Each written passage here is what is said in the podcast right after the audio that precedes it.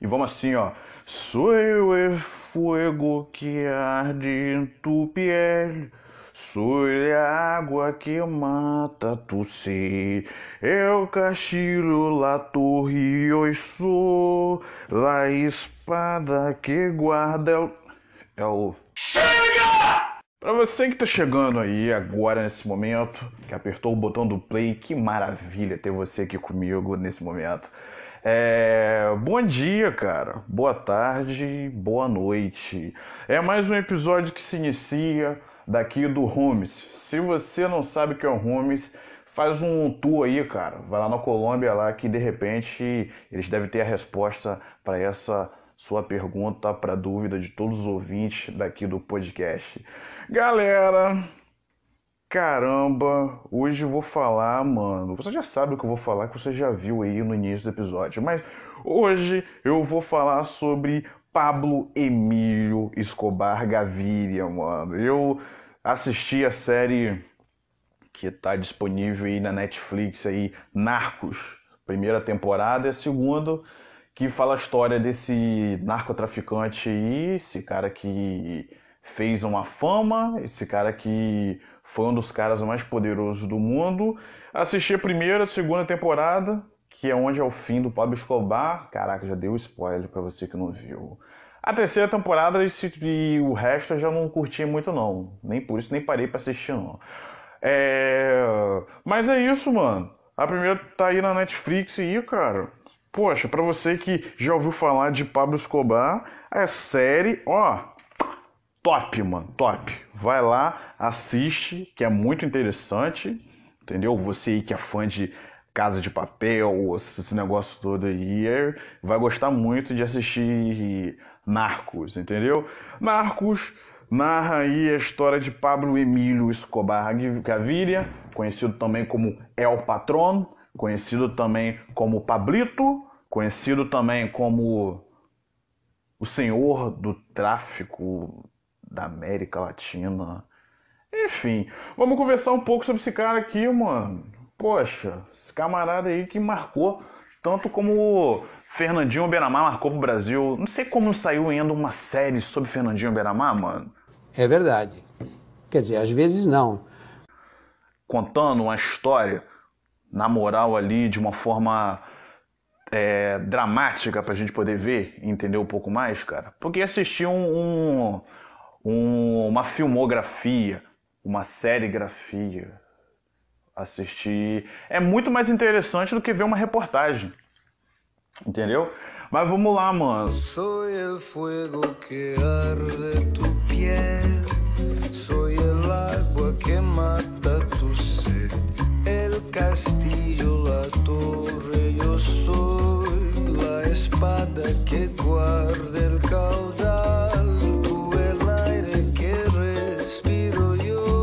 Então, mano, eu indico a todo mundo aí aí e assistir, porque a série é boa demais, mano. É aquele Wagner Moura. É Wagner Moura? Wagner Moura? O nome do cara é Wagner Moura? Acho que é Wagner Moura, cara. Meu Deus, deu um branco agora. E o cara que fez o Capitão Nascimento no Bop, tá ligado? Então eu achava que a melhor atuação, o melhor filme que eu vi com ele até hoje foi o Bop, né? Tropa de Elite. Então, quando eu vi ele atuando em Narcos, eu, poxa, revi meus conceitos. Em Narcos ele superou, cara. O cara é um ator do caramba, né? O cara mandou muito bem. Muito bem. E a série eu assisti. E em cima da série eu comecei também a dar uma pesquisada também, né, mano? Na época, fiquei fissurado, mano. Eu, caralho, mano, esse cara é sinistro, mano e dava olhava tudo e para mim a Netflix foi bem fiel, cara. Foi bem fiel. É claro que eles fazem alguma coisa para encher linguiça, alguma coisa para dar um drama, mas é, a Netflix conseguiu passar aí muito bem é, a história do cara, mano. Porra, foi top mesmo, cara. Não tô fazendo propaganda pra Netflix, não, mas se ela aceitar como uma propaganda e querer que eu fale mais dela aqui, quem sabe. É, cara, é isso aí, cara. Vamos, sei lá, vou dar um. Vou trocar uma ideia, um resumo aqui, tudo que eu pude pegar na minha cabecinha sobre esse maluco aí, cara. Que. Porra, estourou, mano, estourou, estourou. E a musiquinha que eu tava tentando cantar no começo aqui, até a música de entrada da série, que segundo segundo a história é a música é uma das músicas favoritas dele, mano. E a música da série e marcou, mano. Marcou, ficou legal. Eu lembro até que eu baixei e na época eu ia buscar minha mulher lá no serviço lá dela lá. Aí eu botava no pendrive, aí eu botava a música e ficava repetindo. Aí ela, nossa, que música enjoada. Eu, não, é a música do patrão, caramba, deixa aí. naquela pegada da série ou não? É a música do patrão, mano. Deixa aí a música do patrão. Ela, patrão, que patrão? Não, é Pablo Escobar, rapaz. Você não conhece Pablo Escobar, não, mano? Ó. Aí ela pegava e olhava pra mim com aquela cara como se fosse um doido. Poxa, mas a música é maneira, cara. Tem um swing, tem um gingado maneiro assim, e é legal. O cara é. O cara nascido ali na Colômbia, né? Aí o camarada, ele era um mercador, empreendedor, mexia com um monte de troço ali. Mas aos 25 anos foi que ele iniciou ali sua produção própria de cocaína para distribuição, mano. E o cara era um cara desenrolado, o cara era um cara visionário, o cara que tinha uma visão do caramba no mercado, mano. Tem. Na verdade, eu não quero nem. Eu não tô nem tentando. A pauta nem, nem em cima da série, porque eu não tô nem querendo colocar como se estivesse indicando a série, não. Mas que eu conheci o Pablo Escobar, me interessei mesmo. O Pablo Escobar foi através da série. Se eu ficar tentando. cruzando muito a série aqui com com o que eu peguei, é. É porque a série é muito boa, cara. Você deveria assistir. Vai lá e assiste. E como eu falei, 25 anos aí ele iniciou, foi aquela produção da própria cocaína e rapidamente o cara se tornou um poderoso e influente da Colômbia, mano. Entendeu? O cara montou aí o império do tráfico, mano. A galera consumia o seu produto, meu irmão, e o cara vendia muito, o cara fazia muito dinheiro.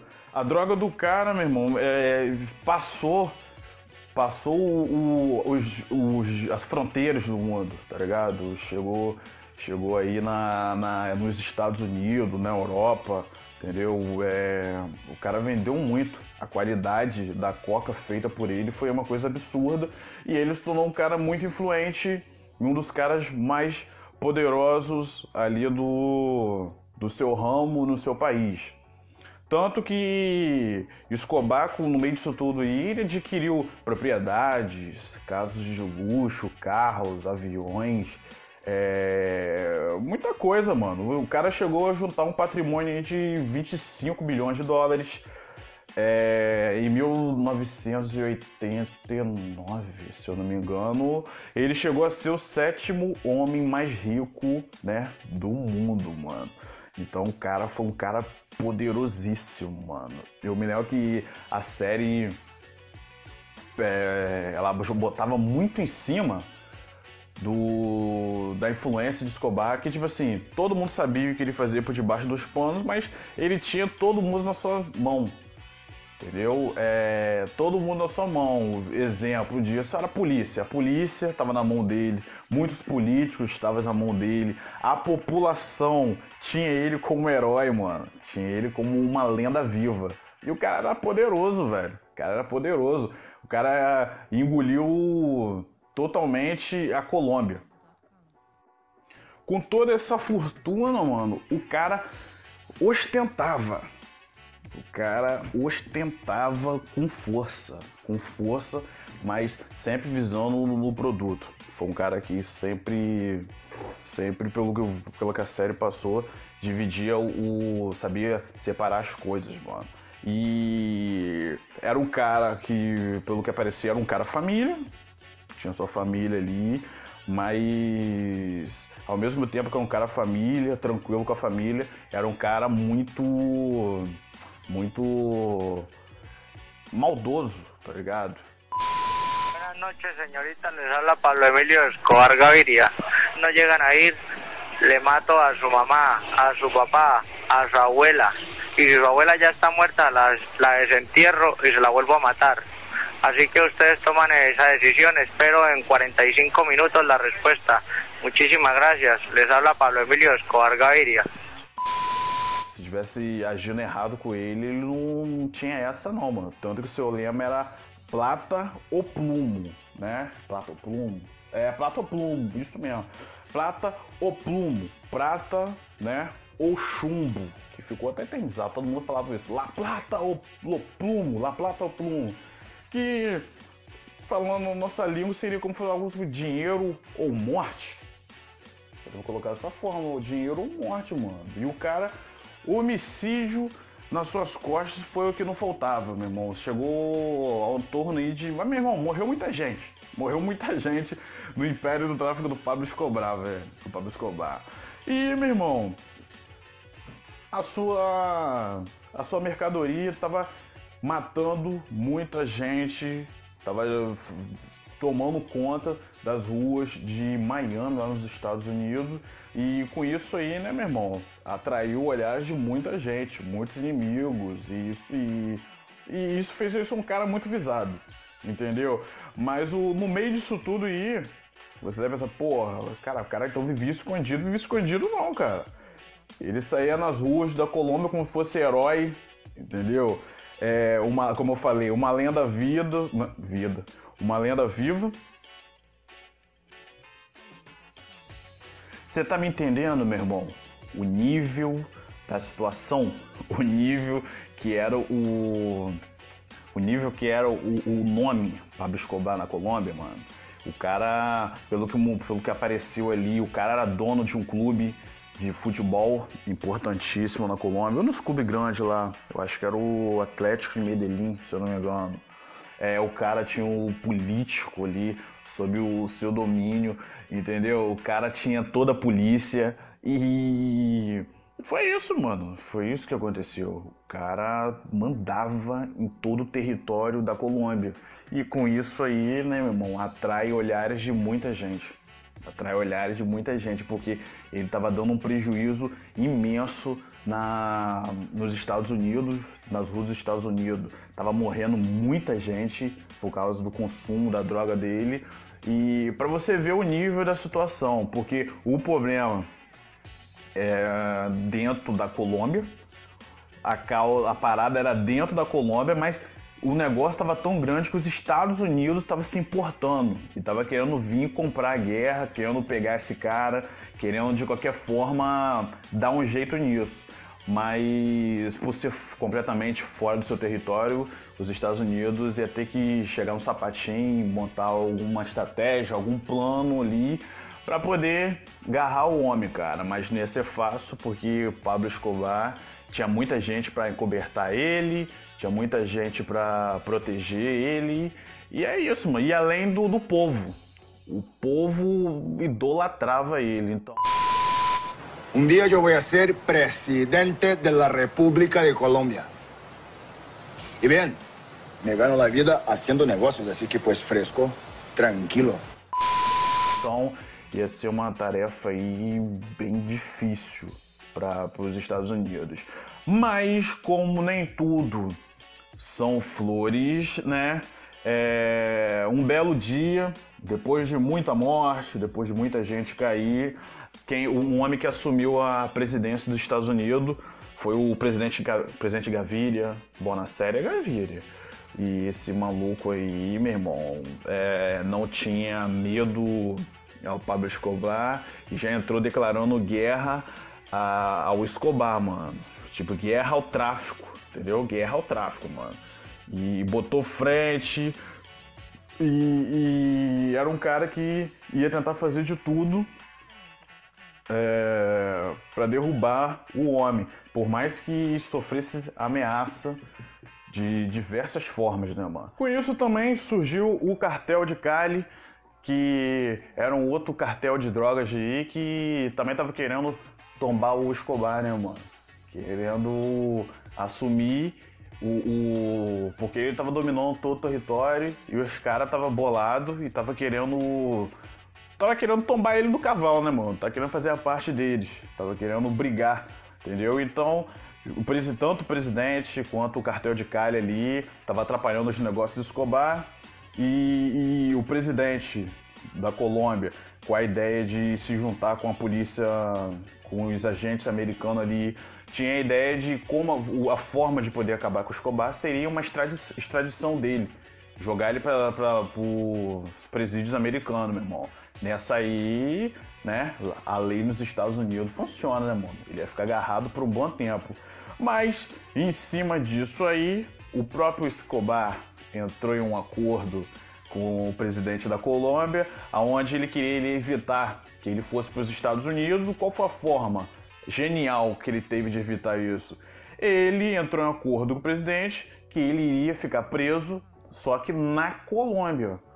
Com essa ideia aí, o presidente achou, poxa, se ele vai ficar preso, ele não vai ter controle sobre nada, ele vai ficar agarrado, e isso aí vai acalmar muitas coisas. Então beleza, então beleza, o Escobar, você vai ficar agarrado então.